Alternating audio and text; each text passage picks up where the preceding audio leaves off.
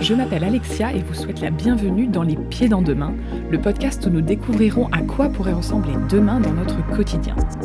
Les Pieds dans Demain sont des conversations avec des personnes de tous horizons afin de décrire comment elles envisagent concrètement demain. L'objectif de ce podcast Donner la parole à des personnes pleines de bon sens que l'on a trop peu l'habitude d'entendre afin de penser l'après de manière réaliste et authentique. Allez, venez, on va mettre les pieds dans demain. Bonjour à toutes et à tous, j'espère que vous allez bien. Voici un nouvel épisode des Pieds dans Demain. Aujourd'hui, je reçois Esther, 46 ans, productrice de contenu, formatrice et podcasteuse, et nous allons parler de demain. À quoi va ressembler demain pour Esther? Euh, À quoi va ressembler son quotidien? Quelles sont les choses qui vont changer? Bonjour Esther. Coucou. Alors, pour commencer, Esther, j'ai une, première question. Comment euh, vois-tu demain d'un point de vue personnel?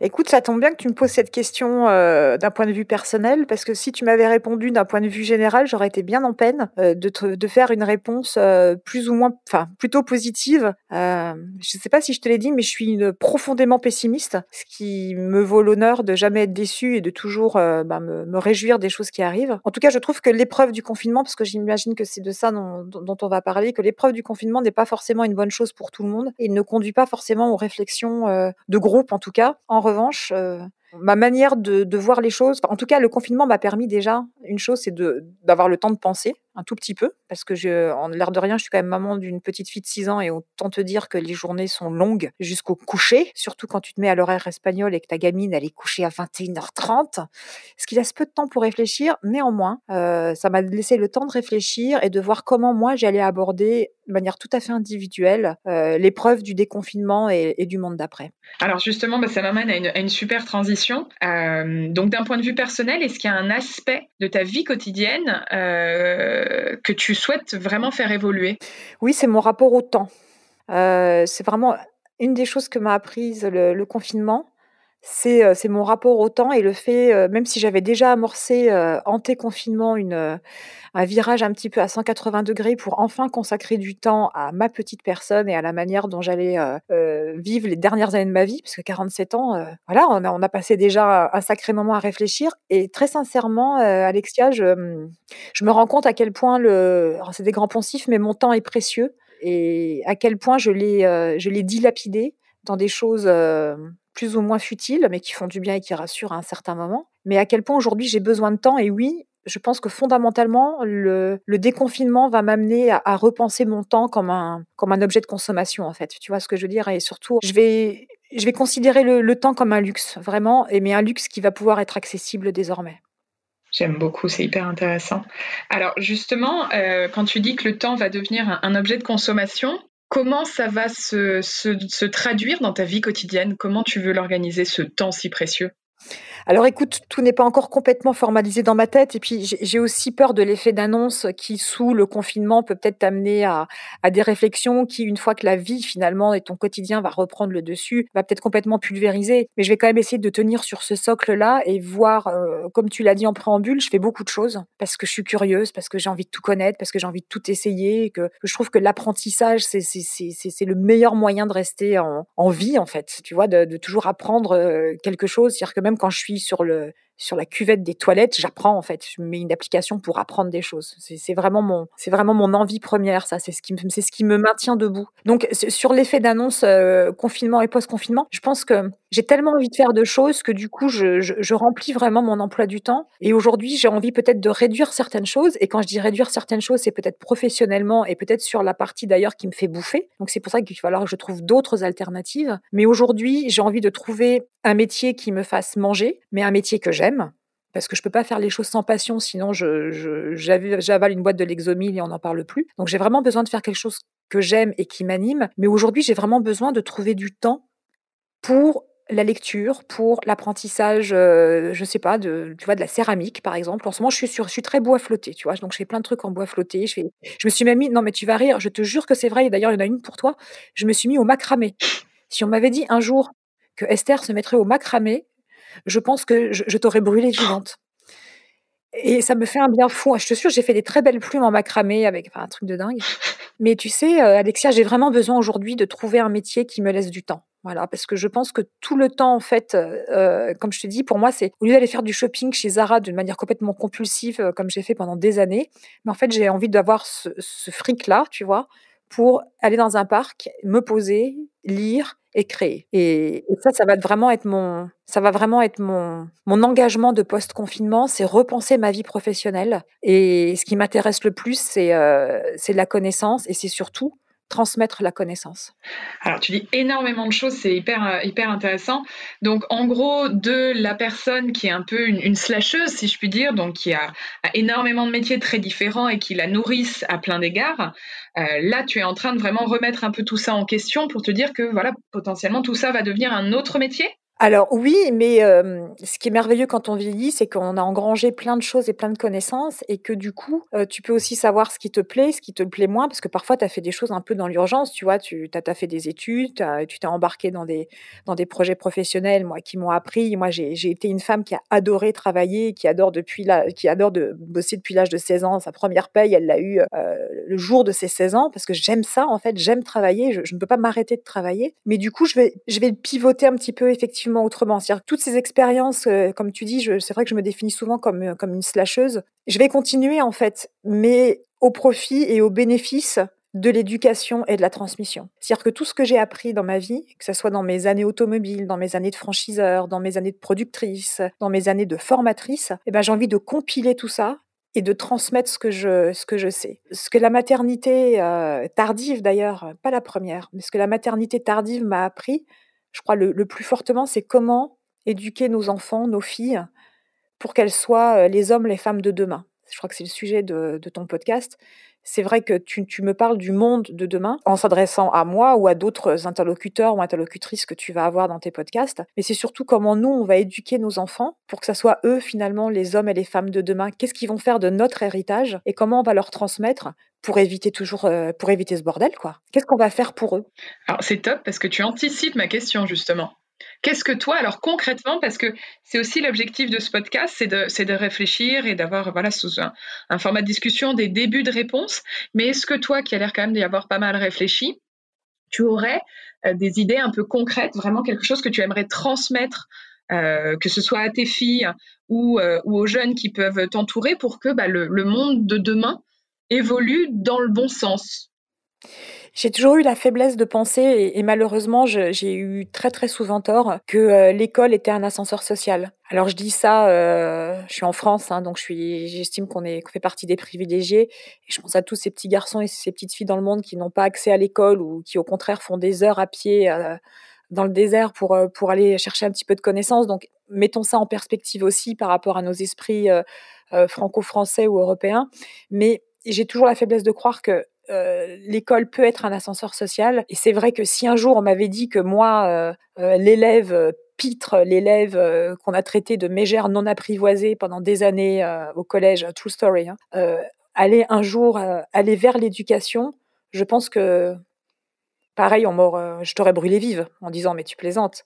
Et en fait, je suis tombée dans la dans la formation au moment où j'ai recréé mon ma troisième entreprise mon entreprise de, contenu. À l'époque, bah, quand tu crées une boîte, il faut bien bouffer. Donc tu t'es dit, euh, qu'est-ce que je vais faire en attendant que ma boîte débarre? Et donc je suis tombée, entre guillemets, euh, par hasard dans l'éducation, en disant que ça serait quelque chose de très, euh, de furtif l'échange que j'ai pu avoir euh, depuis. Alors attention, hein, je précise, quand je parle d'éducation, je suis dans des écoles de commerce ou de, ou de journalisme qui s'adressent à des, euh, gamins qui sont post-bac, voire en master. Donc c'est pas des pas des petits non plus. Donc c'est des gens déjà qui, savent théoriquement pourquoi ils sont là. Je dis bien théoriquement. Mais si je, si j'avais pensé à un moment aimer ce métier et le faire maintenant depuis dix ans, je t'aurais rionné. Et c'est vrai que forte de cette expérience-là, forte de ce qu'on vient de vivre aussi euh, sur cette période de confinement, et comme je l'expliquais, ça fait six mois que moi j'ai quitté Paris pour vivre euh, la moitié du temps dans un endroit où il y a absolument personne en, période hivernale. Donc ça m'a laissé du temps aussi pour, euh, pour réfléchir sur l'axe que je voulais donner à ma vie. Et c'est vrai que maintenant que je, je, cumule un petit peu tout ça,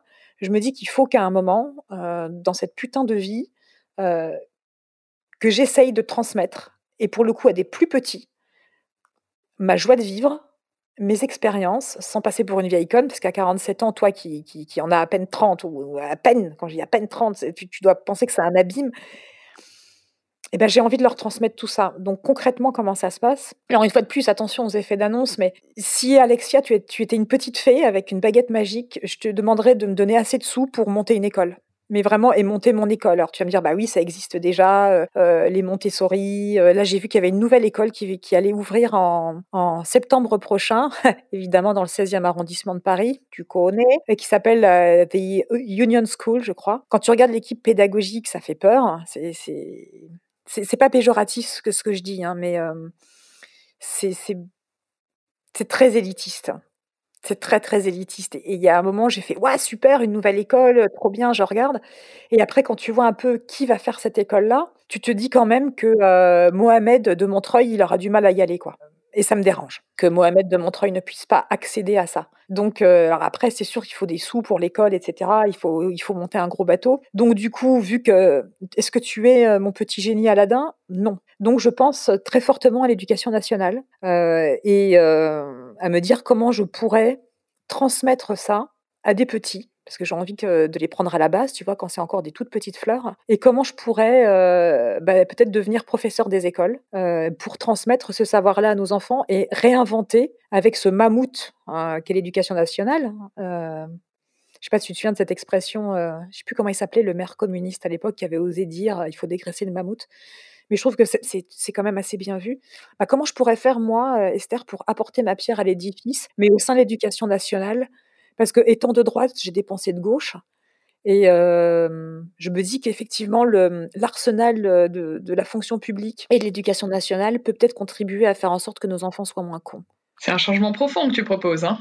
En tout cas, au stade où tu me cueilles pendant ce confinement, je me dis que ça peut et d'une, remplir la mission dans laquelle pour laquelle je me sens investie, c'est-à-dire celle de transmettre à ma manière. Alors une fois de plus, c'est pas très c'est peut-être très présomptueux de ma part, hein, de me dire que j'ai quelque chose à transmettre à des enfants dans un arsenal, qui est existant, dans une dans un dans un carcan qui est existant et puis aussi ce que je te disais en préambule de de de me garder du temps pour moi. C'est-à-dire que même si aujourd'hui, moi, je suis indépendante, ça fait j'ai 47 ans, ça fait globalement 20 ans, que je suis à mon compte, que je cours après le temps, que je cours après le pognon aussi, parce que je fais partie de ces patrons de de de PME, voire TPE, bah, qui font beaucoup d'heures par semaine sans forcément, avoir une villa avec piscine à Marrakech. Donc il y a ça aussi à prendre en considération, c'est après quoi je cours, pour quel budget mensuel je cours et et quel est le quelle est la valeur de mon temps.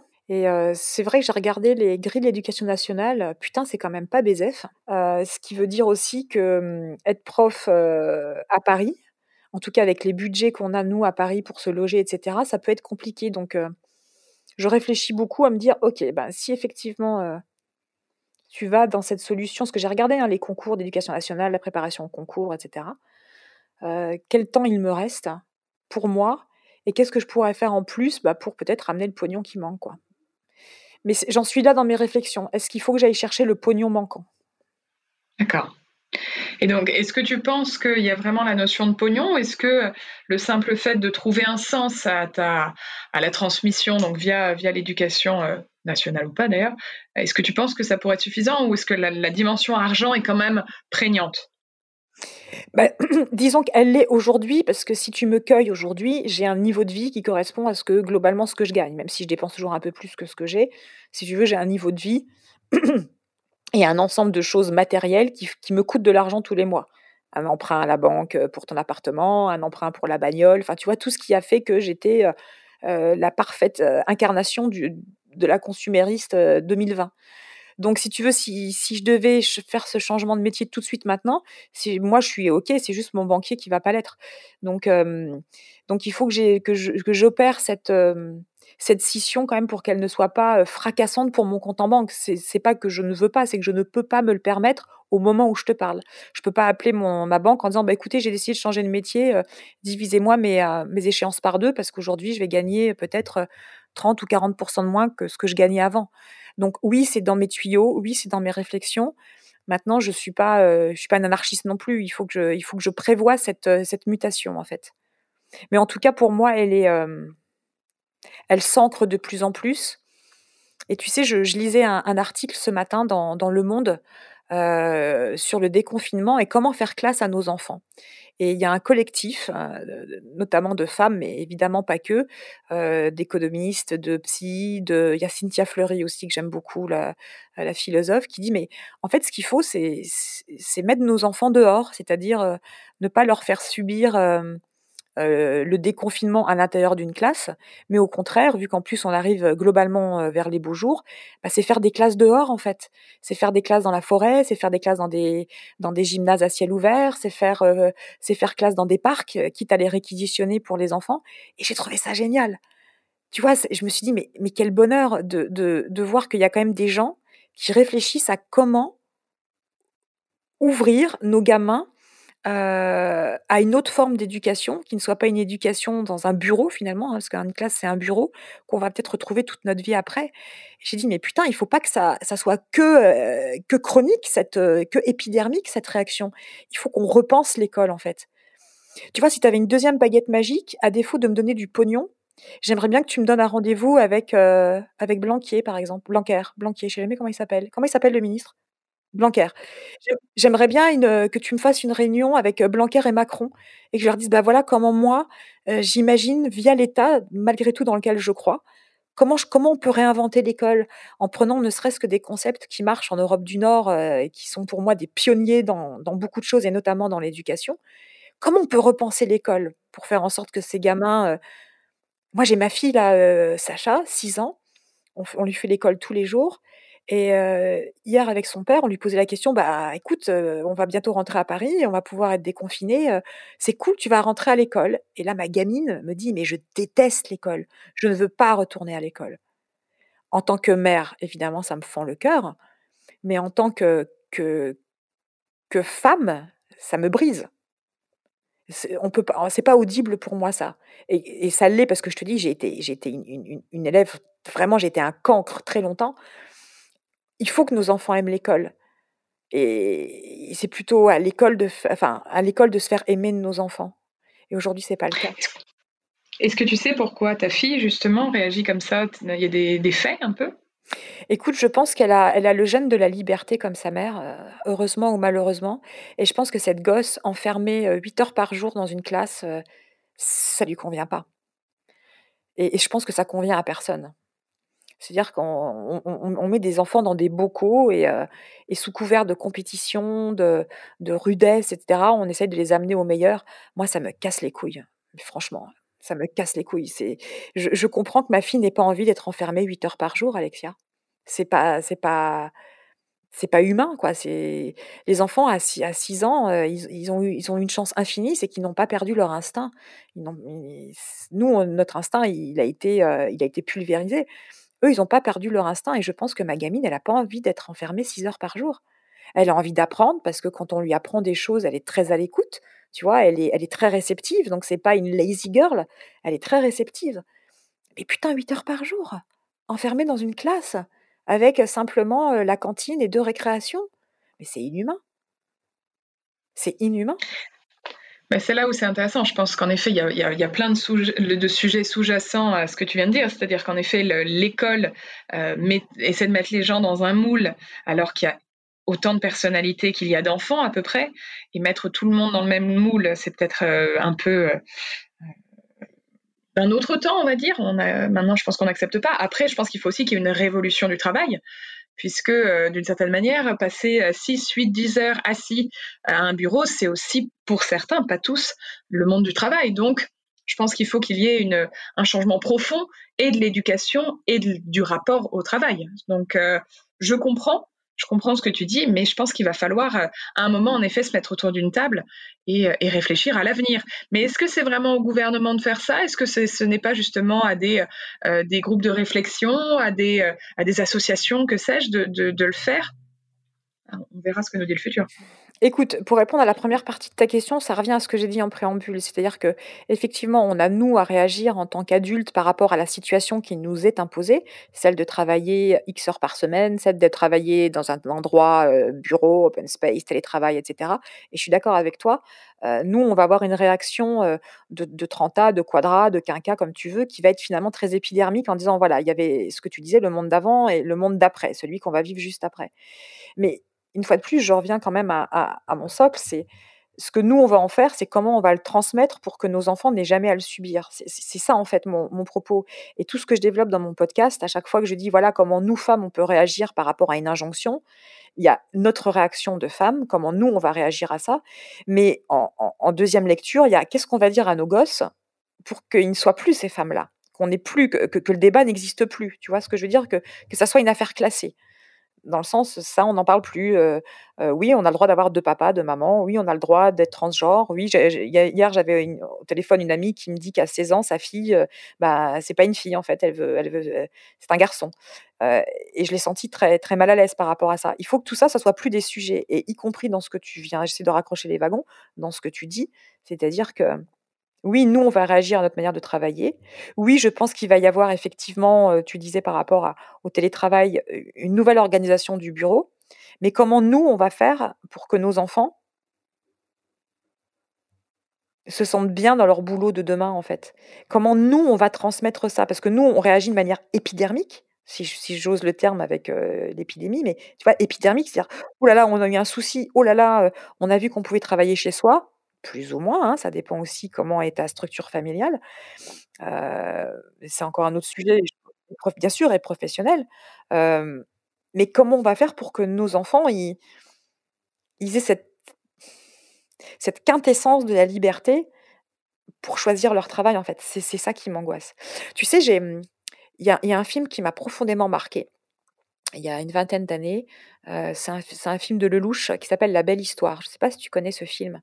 Et à un moment, tu as Marie-Sophie L, qui est professeure des écoles, et, qui s'assoit avec ses enfants, ses enfants, ses, élèves, pardon, qui sort la, qui sort la classe de, la classe, de l'endroit, qui sort ses élèves de l'endroit, qui se met autour d'un arbre et qui explique des histoires de la vie, mais avec des jolies histoires, des jolis mots. Et elle se fait convoquer par son inspecteur d'académie et qui lui dit bah, écoutez, on va pas pouvoir vous garder parce que vous expliquez aux enfants que le Père Noël existe et c'est pas possible. Et Marie-Sophie, elle de répondre, bah oui, mais moi je crois que le Père Noël existe et moi je crois que c'est Noël tous les jours. Elle se fait virer. Et tu sais, j'ai vu ce film il y a 20 ans, et je te dis, il y a 20 ans, je pensais pas être, être une future formatrice et, potentiellement une future maîtresse des écoles. Mais ça, a résonné en moi comme, comme une espèce de, de vibrato tout au long de ma vie, en fait. Et quand j'ai été mère, ça a été évidemment encore un peu plus présent. Et maintenant que je suis une mère tardive, c'est encore plus présent. Et maintenant que j'ai fait des années de formation avec des élèves plus grands, c'est encore, encore plus présent. Comment on peut faire pour que nos gamins aient le luxe d'avoir le choix? Et, quand je dis nos gamins, c'est pas que les gamins de CSP+, des jolis quartiers. C'est c'est tous. Et ça m'angoisse parce que je me dis: «Est-ce que, est-ce que moi, avec ma pauvre petite pomme, je vais je vais réussir le challenge ou est-ce que moi aussi je vais me faire broyer en fait par un système qui est qui est trop qui existe, dont je connais la force, dont je vois les, les aptitudes, mais est-ce que je vais réussir à ça?» ça, ça peut être tu vois, je sais pas si ça fait partie de tes questions, mais ça peut être un frein. Mais oui, d'une certaine manière, tu, tu, arrives à mes questions. Moi, je, vais quand même me permettre de faire l'avocat du diable ce que tu dis, j'ai entendu beaucoup de personnes le dire. Euh, j'ai beaucoup de, de, de, de, proches qui ont décidé de se reconvertir pour trouver plus de sens à leur, euh, à leur emploi, pour pouvoir transmettre, pour pouvoir un peu, un peu sauver des enfants qui peut-être euh, n'avaient pas la même égalité de chance par rapport à d'autres. Et la plupart, malgré une conviction, un enthousiasme fort, se sont heurtés, bah, comme tu disais au départ, à un mammouth, un vrai mammouth euh, et, c'est difficile à déplacer. Et, euh, et, ça, je pense que c'est aujourd'hui. Euh, J'avais la discussion avec une amie il y a quelques temps qui me disait est-ce qu'il ne faut pas déjà changer de nom? Aujourd'hui, on parle d'éducation nationale. Est-ce qu'il ne faudrait pas parler d'instruction nationale Parce que j'ai quand même beaucoup d'amis enseignants qui me disent je passe plus, plus de temps à enseigner les règles de savoir-vivre, de politesse à mes étudiants que leur enseigner l'histoire-géographie ou, ou le français. Ça, c'est un sujet. Et donc, c'est vrai qu'aujourd'hui, euh, je veux croire, parce que contrairement à toi, je pense être fondamentalement optimiste. C'est aussi pour ça que je, fais ce podcast. Mais ce que tu dis est, quand même euh, empreint de bon sens et, très très proche de la réalité. Est-ce que tu penses quand même que euh, faut partir sur une mission aussi forte qu'est de dire on va discuter avec le gouvernement entre autres pour pour refondre l'école ou est-ce que tu penses que à ton niveau arriver déjà à avoir des, victoires qui est de donner le choix aux enfants et de leur permettre de, s'éduquer et d'apprendre autrement. Est-ce que tu penses que ça te suffira ou est-ce que tu veux vraiment viser plus loin? Mais, c'est une question que je me pose tous les jours. tu sais, quand j'ai, quand j'ai parfois une de mes étudiantes qui, me dit Esther, c'est grâce à toi que j'ai trouvé ma voie et tu m'as montré des choses j'ai envie de dire que, que, que, que, toutes ces années de, formation, ne serait-ce que pour un résultat, a valu toutes les peines du monde parce que, parce que là, pour le coup, j'ai un exemple concret, mais grâce à Dieu, plusieurs exemples d'ailleurs, donc c'est cool. Donc je suis très heureuse d'avoir d'avoir permis à certains élèves ou certaines élèves de, de trouver leur voie et de, et de s'accomplir professionnellement. Donc j'ai envie de te dire que déjà, si à mon petit niveau, même en, en me prenant deux trois tapes sur les sur les doigts avec une règle en fer, j'arrive à faire bouger quelques élèves, j'aurais déjà gagné. Ça, c'est la première réponse. C'est petit A. Petit B, j'aimerais bien que ma grande gueule serve, euh, serve à autre chose aussi, quoi. Tu vois, que, que finalement, le, les aptitudes que je peux peut-être avoir euh, à, créer du contact, à créer du lien avec des gens, puissent un jour servir une cause un peu plus grande que, que, ma tronche, quoi. Et que, effectivement, à un moment, je me suis même posé la question, tu vois, de, de rentrer en politique. Là, je pense que je me ferais euh, carboniser. Mais rentrer en politique pour que, justement, ce projet d'éducation, là, que j'ai, et cette envie fondamentale de, de penser que l'école est un ascenseur social puisse voir le jour, quoi, vraiment. Alors attention, ça ne veut pas dire qu'elle ne l'est pas aujourd'hui et je ne mets pas du tout en, en cause le travail des, des, enseignants et des professeurs. Hein. Attention, je ne suis pas la, la Esther Woman de l'éducation. Je, mon Dieu, j'en suis bien loin. Mais, euh, mais ouais, j'aimerais bien pouvoir euh, voir Manu et, et Jean-Jacques, Jean-Paul, Jean-Loup, Jean-Pierre. Jean-Michel. Ah. Bah, j'ai aucun mais ouais, mais vraiment, et, et, j'adorais. À un moment, je me suis dit, mais ouais, je vais être directrice d'une école, tu vois, je vais peut-être pas être que professeur des écoles, je vais être directrice. Et ce que tu dis, je, je, je, vois à qui tu fais allusion peut-être euh, sur cette professeure des écoles un peu désabusée.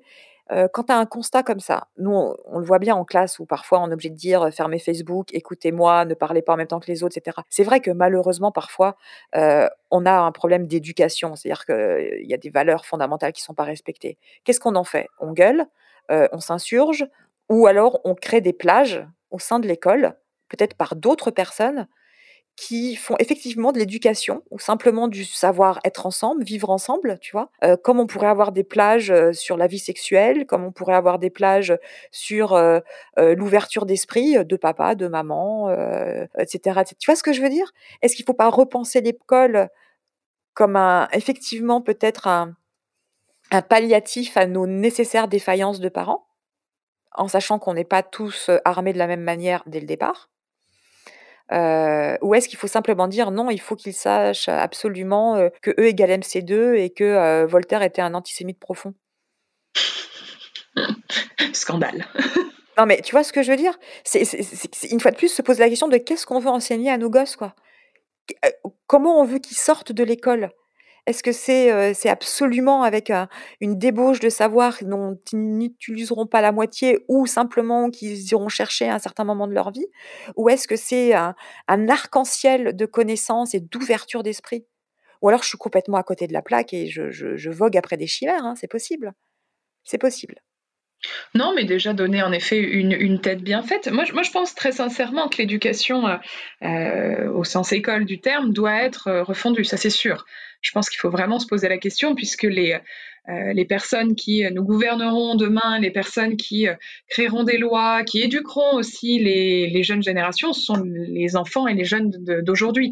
Donc je pense qu'en effet, euh, ça me rappelle, j'ai une amie qui a, qui a, acheté ça comme livre, Tu seras un homme féministe, mon fils. Je trouve ça intéressant quand même. La littérature a changé par rapport à ça, entre autres, où, où dès le départ, on veut sensibiliser nos enfants des sujets et je le vois hein, euh, quand tu aujourd'hui quand toi tu ne fais potentiellement pas le tri sélectif tes enfants eux ils ont été sensibilisés très tôt ça leur paraît naturel euh, et donc euh, vont, euh, vont te, faire la, morale rapidement et te dire non, non, ça, ça va dans le carton, ça, ça va dans le verre. C'est intéressant aussi comme il y a cette espèce de pédagogie inversée, ou même aujourd'hui, je le vois d'un point de vue marketing, des marques qui essaient toujours de cibler cette, cette merveilleuse cible qui s'appelle les millennials, où justement on va être avec des marques qui doivent être engagées, qui doivent porter un message, qui doivent être authentiques, transparentes.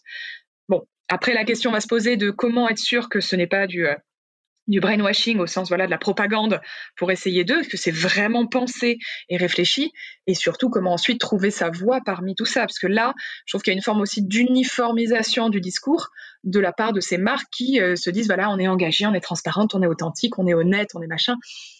Je pense qu'il faut qu'on arrive à, trouver aussi le, juste milieu, mais je pense très fort que euh, les, enfants ont besoin en effet que ce système soit, soit changé parce que on a des milliers, des millions de cerveaux extrêmement différents, et pourtant on nous met tous assis sur une chaise à écouter. Et, je pense qu'aujourd'hui c'est problématique. En tout cas, j'ai l'impression à, mon niveau qu'on ne permet pas aux enfants d'exprimer leur potentiel comme ils pourraient le faire. Et en effet, le fait de dire on va t'apprendre les maths, la physique, l'histoire géo, tout ça, ça donne en effet un fondement, mais ça, ça exacerbe aussi le fait de je ne sais pas faire ça. Et en effet, tout le monde n'est pas bon en maths, tout le monde ne peut pas être mathématicien, tout le monde ne peut pas être chimiste, tout le monde ne peut pas être même ne serait-ce prof, de français. Donc euh, je pense qu'en effet, tu, soulèves des sujets qui pour moi sont centraux dans, ce rapport à l'éducation, qui pour moi doit être un, lieu d'émulation et pas d'exacerbation de euh, de tes faiblesses. Quoi. Et c'est pourtant beaucoup le cas. Corriger en rouge, euh, on a tous eu la veille d'un contrôle de maths ou de français la boule au ventre à pas dormir parce qu'on savait que cette espèce de note euh, au lieu de voir le côté j'ai des faiblesses qu'il faut que je travaille, c'est ce n'est pas bon. C'était aussi ça que ça renvoyait comme message. Exactement et là je renvoie toi et éventuellement les auditeurs, les auditrices au fabuleux bouquin d'Idrissa Berkane sur, euh, «Libérer votre cerveau» et comment repenser l'école de demain. Après je je fais pas partie de cette génération, euh, où l'enfant est roi, l'enfant permissif et cetera. Je pense que, tu vois, il y a une certaine forme d'ailleurs d'école qui ne me convient pas du tout et même si j'avais les moyens, je pense que je mettrais pas ma gamine, dans les dans des grandes écoles commençant par un M parce que je trouve que enfin moi il y a des pour moi il y a des, mmh, il y a des valeurs qui sont pas respectées, quoi. je pense que l'enfant a quand même besoin de barrières et justement, euh, donner des barrières, c'est, lui donner les moyens de savoir les sauter après, quand il sera tout seul. Mais ça, c'est un autre débat. Et, pour rebondir sur ce que tu dis sur, euh, sur ces fameux marques engagées, oui, Alexia, mais une fois de plus, euh, ça touche peut-être Joseph du 16e. Est-ce que ça touche Paul de Montreuil ou du, ou du 18e à, tu vois? J'ai peur que malgré tout ce que tu dis soit de nouveau réservé à une élite, soit de nouveau finalement un message qui ne va être capté que par ceux qui sont déjà prêts à le capter. Tu vois ce que je veux dire? Ah oui, oui, ça j'en suis persuadée. Et voilà et du coup, pour moi une fois de plus l'école et l'éducation nationale, je le répète, ça a l'air débile mais accessible et gratuit, c'est quand même un outil fabuleux pour que nos gamins s'en sortent, quoi. Et quand je dis nos gamins, c'est tous nos gamins. Tous nos gamins, même ceux qui n'ont pas accès à, des livres chez eux, qui, tu vois ce que je veux dire? Qui n'ont pas accès à la connaissance, quoi. Donc, je vois très très bien. Alors, je, vais me permettre d'ouvrir un, peu, un peu le sujet, peut-être. Tu as commencé un peu à, répondre. quand, quand, tu penses à demain, est-ce qu'il y a quelque chose qui te fait peur? Euh, personnellement, professionnellement, je euh, précise? Alors peut-être les deux. justement, cette question reste ouverte pour que toi tu puisses me dire, euh, voilà, naturellement, puisque le but de ce podcast évidemment c'est la spontanéité sous format de discussion bienveillante. Je tiens à ce mot même s'il est très galvaudé de nos jours. toi justement, voilà, qu'est-ce qui, quand tu penses à demain, naturellement, qu'est-ce qui te vient à l'esprit et donc qu'est-ce qui pourrait te faire peur? Alors écoute, je je sais pas si je suis complètement folle ou complètement inconsciente, mais je je n'ai pas peur, mais je j'ai jamais eu peur parce que j'ai jamais eu le temps de me poser la question sur demain, en fait. Je trouve que déjà être aujourd'hui, c'est un challenge. Je suis désolée, je vais pas bien répondre à ta question, mais il y a rien qui fondamentalement me fait peur. Mais vraiment, à titre personnel. Après, j'ai une trouille évidemment énorme qu'un jour la planète disparaisse et que j'ai fait des enfants pour qu'ils pour pas qu'ils puissent vivre. Je crois que c'est ma seule angoisse. À titre personnel, je n'ai pas peur. J'ai peur pour mes enfants. Voilà. J'ai peur pour mes enfants, j'ai peur que, j'ai peur par exemple je crois que ma plus grosse peur, mais je vais partir sur un autre sujet, mais c'est que c'est que l'homme ne se rende pas compte à quel point la terre est précieuse, quoi. Et qu'on continue et que et que finalement ça n'aura ça n'aura servi à rien ce confinement et tout ce qu'on peut voir d'effets positifs sur, sur l'environnement. Moi, j'ai très peur que ça ne serve à rien et qu'on remette toutes les machines en route et que, et que l'ère industrielle aura fini par avoir notre peau, quoi. Voilà, ça ça j'ai peur de la force d'inertie des gens. Oui, ça j'ai peur. J'ai peur de cette, heu, j'ai peur de ces réactions épidermiques, j'ai peur, heu heu, de ces sursauts d'indignation, qui, et ces images qu'on voit, je de ces je crois, de ces flamants roses qui viennent par milliers, de cette faune et de cette flore qui s'est jamais autant éclatée, de ces oiseaux qu'on entend et cetera. Mais j'ai peur que notre quotidien, de nouveau nous envahisse et qu'on et qu'on rappuie sur le bouton start, quoi. Ouais. Ça, j'ai très peur de ça. Qu'est-ce qui, au contraire, te rassure en pensant à demain? S'il y a quelque chose qui te rassure. Je crois que de la même manière qu'il y a il y a pas je je n'ai pas peur j'ai rien qui me rassure. J'essaye simplement dans dans mon environnement immédiat et dans et dans et dans ce que je peux faire, apporter des réconforts, des solutions qui sont plutôt, heu, court-termistes, hein, comme tu dis, trier ses déchets, heu heu, essayer que que de pas enfumer la planète, on s'est dit un jour, «Tiens, si on a une maison, on mettra pas de clim parce que c'est mauvais pour la planète». Vois, des choses avoir avoir simplement des des gestes individuels, déjà, je crois que ça sera pas mal parce que, comme je te l'ai dit, rien ne me rassure, rien ne me fait peur. Tu vois ce que je veux dire? Ça serait antinomique de te dire que j'ai très peur de quelque chose et qu'il y a des choses qui me rassurent. Je suis tellement dans aujourd'hui, qu'est-ce que je peux faire aujourd'hui pour que ça se passe mieux? Que demain, c'est compliqué, hein. Demain, c'est loin? Ah ouais, demain, c'est loin. Demain, c'est loin et heu et et comme comme je te disais, j'ai, j'ai j'ai pas hyper confiance en l'humanité, quoi. En tout cas, de celle d'aujourd'hui. C'est pour ça que, putain, je suis dingue, mais je mise tout sur celle de demain, quoi. Celle d'aujourd'hui, regarde pourquoi tu fais ce podcast, Alex, tu tu tu t'es insurgé et avec, heu, avec beaucoup d'intelligence et de, bon sens sur qui, heu, formait ce fameux collectif Jour d'après et cetera. Putain, on retrouve les mêmes, quoi. On retrouve les mêmes. Si tu as eu ce besoin, cette urgence, de créer un podcast, différent en si tu dit, heu: «Voilà, ils sont blancs, ils sont hommes, ils ont déjà tout dit sur le sujet, ils reprennent des choses qui ont déjà été dites et ils les transforment parce que c'est bien de le dire aujourd'hui». Mais moi, je mise plus rien sur la génération d'aujourd'hui, quoi. C'est horrible ce que je dis, putain, c'est horrible. Mais je mise tout sur celle de demain, quoi. Comme tu dis, ce gamin qui vient t'enquiquiner en disant, tu sais, comme la pub là, heu, sur, heu, c'est quoi le sais, l'eau qui transforme, qui met des bulles dans l'eau là. Tu as la gamine qui fait, «Mais tu as pas honte de porter des packs d'eau, heu?» bah, en fait, c'est dans cette gamine SodaStream. voilà, SodaStream. Et ben, en fait, c'est dans c'est dans cette gamine que je crois. Voilà. C'est exactement dans cette gamine que je crois. Dans celle qui va qui va être éduquée, heu, pour que, hem, pour qu'elle change. Alors tu vas dire: «Bah oui, mais c'est complètement con ce que tu dis parce que si tu crois pas dans cette génération, vu que c'est cette génération-là qui l'a qui éduque cette petite fille, heu, tu tu te contredis». Et c'est là que je te dis: «Ben, je crois en la puissance, individuelle». Voilà. Ce qui est bien avec toi, c'est que j'ai même plus besoin de faire les questions, c'est vachement bien. Ça me ça me soulage, c'est fantastique. Est-ce que malgré tout, même si j'ai bien compris que tu étais vraiment dans aujourd'hui, j'aime bien cette idée d'être aujourd'hui, heu heu, c'est déjà un challenge. Mais si on se projette, parce que c'est aussi ça l'idée, c'est vraiment de laisser un peu libre cours à à la fois son imagination, heu, peut-être son optimisme ou pessimisme d'ailleurs, mais au moins de se dire: «Allez, on va essayer de de faire fi des des barrières mentales», on va dire et de la réalité. Est-ce qu'il y a quelque chose, toi, par rapport à demain, que tu as hâte de découvrir? J'ai hâte de découvrir à quel, à quel moment les gens vont bien pouvoir fermer leur gueule, je crois. C'est-à-dire? À quel moment, heu, à quel moment on va arrêter d'avoir, heu, 4,5 millions d'experts sur les réseaux sociaux, je crois, hein. Ça, j'ai hâte d'avoir la date, je t'avoue. Parce que là, j'ai hâte de de ouais, en fait, je suis désolée, je fais une réponse qui est pas du tout politiquement correcte, qui va peut-être pas forcément être, hautement intellectuelle, ni hautement philosophique, mais c'est à quel moment les gens vont fermer leur gueule? À quel moment ils vont arrêter d'être, heu heu, une génération experte en économie, en écologie, en tu vois? Heu, à donner leur avis sur tout, à monter des pétitions, pour 3 fois rien. À quel moment les gens vont arrêter d'être nombrilistes? À quel moment on va je suis désolée, je suis je hyper, je suis hyper cash et tout, mais et une fois de plus, mon discours est apolitique, hein. Heu, c'est-à-dire que sauf à avoir, heu, un extrême au pouvoir, je me fous de savoir la couleur du président, quoi. Mais, mais je trouve ce moment où on devrait, heu, où le mot solidarité, où le mot bienveillance, comme tu dis, devrait être mis en exergue par cette période inédite, et bah, non, en fait. Ils ont rien compris, quoi. Ils continuent à se taper sur la gueule et qui c'est qui c'est qui aura le plus gros zob? Et qui c'est qui va dire le truc le plus énorme? Mais mais c'est pas possible, quoi. Donc en fait, ce confinement et cette cette menace létale, elle ne vous a rien appris, quoi.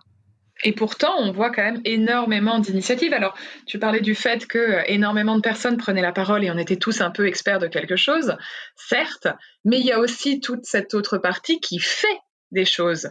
Et elle existe, elle est bel et bien là. Je suis d'accord avec toi. Mais là et c'est là que je reviens et là, pour le coup, je suis à peu près raccord avec moi-même, c'est, heu, l'initiative individuelle, quoi. Alors quand je dis individuelle, c'est peut-être une somme d'individus autour d'associations qui vont, heu, je vois des super belles initiatives dans le 93, des gens qui font les courses pour les pour les personnes âgées, pour les handicapés et cetera, c'est fabuleux.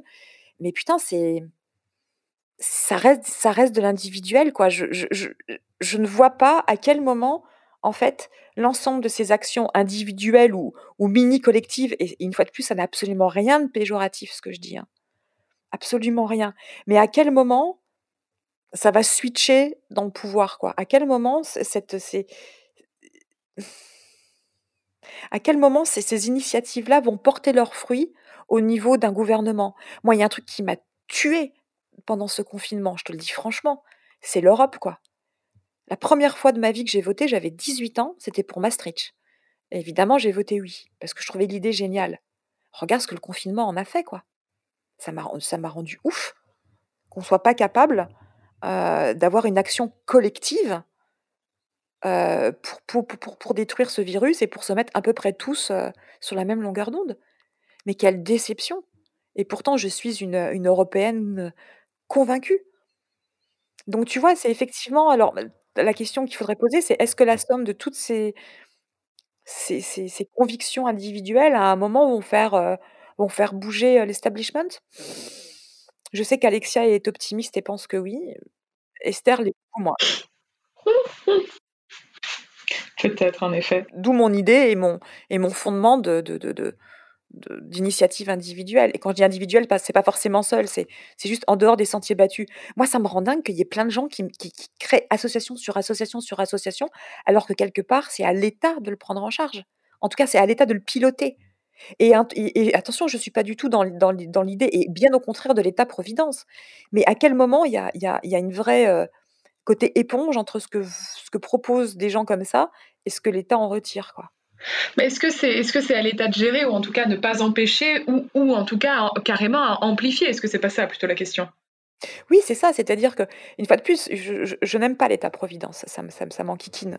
Mais euh, c'est quand même l'État qui est le mieux bâti structurellement pour pouvoir mener des projets. Tu vois ce que je veux dire? Mmh, mmh. C'est-à-dire que quand tu t'appelles Emmanuel Macron, si tu dois euh, Emmanuel Macron, peu importe, hein, je m'en fous. En tout cas, quand tu es président de la République, c'est quand même plus facile de pouvoir organiser des choses parce que tu as la structure administrative, tu as les contacts, tu as tout ça, que la somme de 1000 associations qui chacune de leur côté vont se battre pour une cause qui est géniale, mais qui finalement n'offriront que des réponses locales.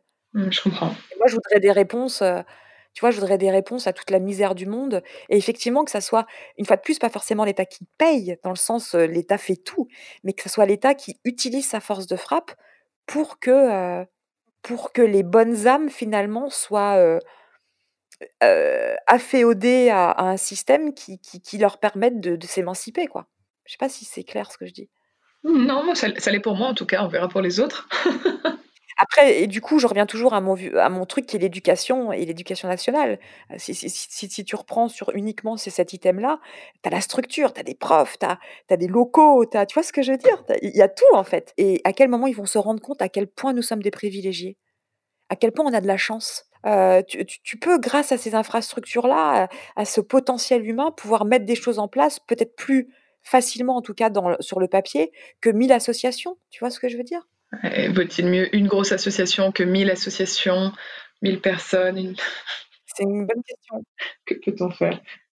Est-ce que, tu vois, si on prend le, le Covid, est-ce qu'il ne faudrait pas un laboratoire où tous les plus gros, euh, les plus grosses têtes chercheuses du monde soient toutes ensemble plutôt que X laboratoires qui sont chacun de leur côté parce que celui qui sortira le, le vaccin, c'est celui qui va prendre des sous? Ça, c'est encore un vaste sujet, l'ego versus. Euh, non, mais oui, mais c'est le même truc, tu vois? C'est le même c'est le même sujet. Est-ce que, est-ce qu'il y a une espèce de de de volonté de centralisation? Parce que, il y a toujours plus d'idées dans dans 3 cerveaux que dans un, en fait?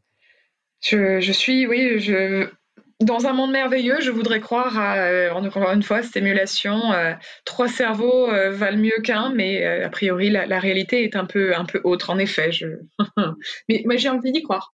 Ah bah, c'est ça qui me fait peur. Et alors, si on revient sur un sujet un peu plus léger, entre guillemets, puisque je trouve ça intéressant de voir la, perception des, gens par rapport à, aux mots. toi, quand je te dis le nom du podcast qui s'appelle les, les, pieds dans deux mains, qu'est-ce que ça t'évoque?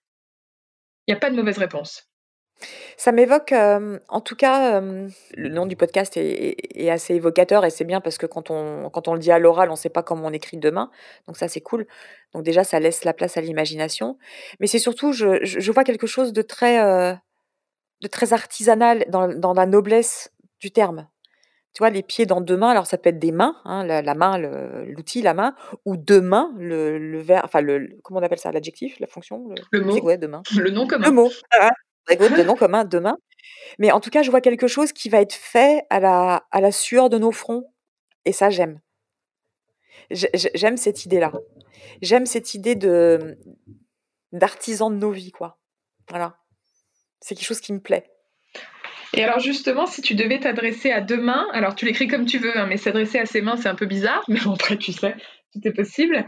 Euh, à deux mains au sens futur du terme, euh, qu'est-ce que tu lui dirais? Bouge ton cul. Demain, bouge ton cul. Non, c'est joli, c'est bien fait. c'est très bien fait. Non, mais. Non, attends, je vais te faire une réponse un peu plus, euh, un peu, un peu moins, un peu moins laconique quand même, parce que là, ça, ça va pas du tout. Euh, je lui dirais, euh, t'inquiète pas, la relève arrive. C'est plus joli, ça, non? Eh ben, écoute, je, pense que on va, on va conclure là-dessus parce que j'aime beaucoup cette idée de croire une, une, une, pessimiste fondamentalement optimiste dans la nouvelle génération. Je trouve que c'est un bon, un bon résumé, non? Ouais, c'est ça. Je crois que ouais, c'est pas mal ça. Je peux te piquer la punchline ou pas?